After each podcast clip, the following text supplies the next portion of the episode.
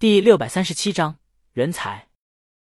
李青宁在江阳离开后不久也出了门，他和陈姐从家里出来，往小区的龙府走去开一个碰头会。这次会议是为了波洛系列的版权。其实，在天堂电影院入选电影节竞赛单元的时候，另两部同江阳有关的电影也走到了上映这一步，一部是《东方快车》，另一部就是《奇迹男孩》了。先不谈《奇迹男孩》，江阳手里最火的 IP 在《小王子》之外就是波洛系列了。现在许多海外公司盯上了这一系列，这里面又以英伦那边的电视台最上心，以至于李清明在刚听到他们报价的时候，觉得自己太过于低估波洛在英伦的影响力了。等他早上拿到英伦那边合作公司送来的试调以后，李清明才知道，他即便觉得自己低估了，但还是大大低估了波洛在那边的影响力。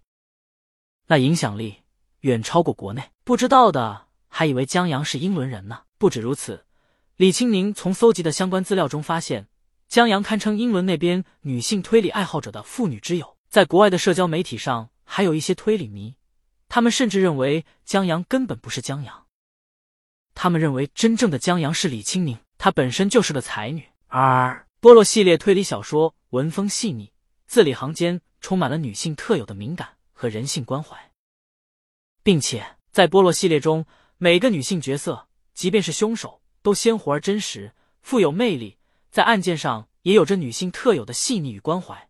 这肯定出自女作者之手。大魔王，我要为你生猴子。嗯，李青宁在看到这个评论的时候，就当做是在夸江阳吧。但不得不说，作为福尔摩斯的家乡，看惯了男性向推理的智力和博弈以后，这些爱好推理的女性读者。觉得江阳写的特别合他们口味，被这风格迷得不要不要的。此外，李清宁发现江阳小说让这些女性喜欢，还在于他们认为波洛系列一改同类作品中恐怖血腥的基调，将安逸舒适的属性融入其中，让人读起来很舒适。没有波洛，下午茶喝起来都不香了。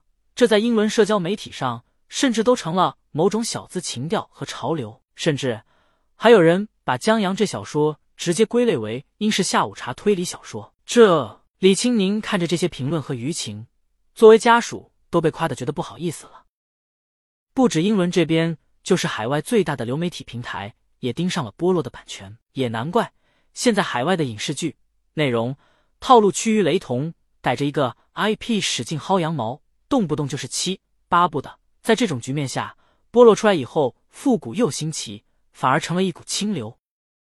这股清流，用卡洛琳就是看话剧《十二怒汉》时哭了的经纪人的话来说，就是江阳的作品带着带着不同于主流文化的基因，流淌着不同的血脉，让人不由得耳目一新。所以很多平台都想拿到手。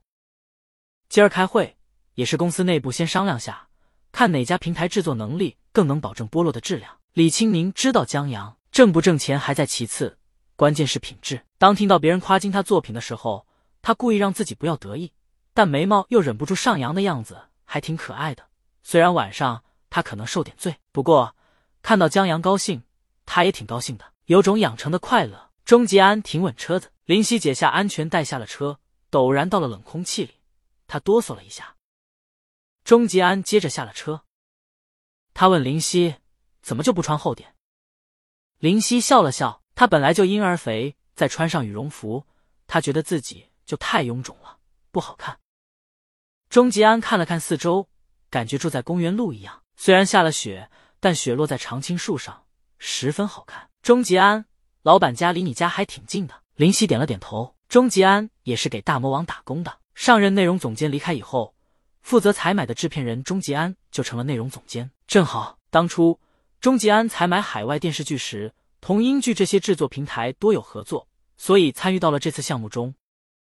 他们向龙府门口走去了。等老板过来再进来时，安保询问了业主，才把他们放进来的。老板那边得了消息，也正在往过赶。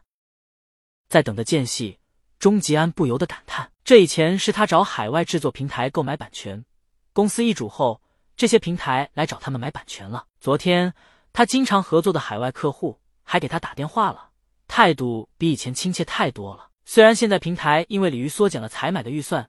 新剧上新慢，颇有点日薄西山，让他忧心忡忡的。但陡然来这么一出，钟吉安忽然觉得平台还是有希望的，至少平台不是没内容。他们稍等一会儿，林夕一眼就看到李鱼和陈姐他们走过来。李鱼穿着长款的黑色羽绒服，内搭了软糯的白色毛衣和浅蓝色的牛仔裤，干净又有气质，一点儿也没有林夕想象的臃肿感觉，这让林夕很疑惑。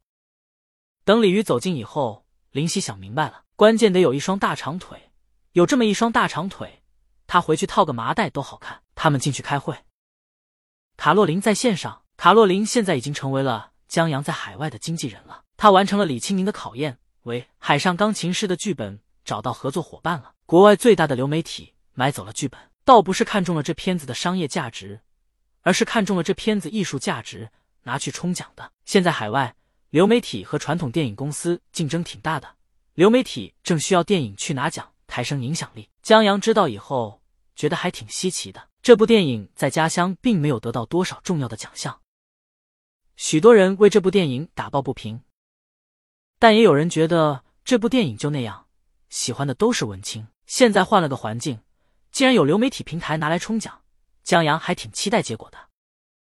当然，这家流媒体平台在拍出来以后，即便拿不到奖也没问题，因为他们在得到《海上钢琴师》的同时。还得到了《十二怒汉》的优先购买权。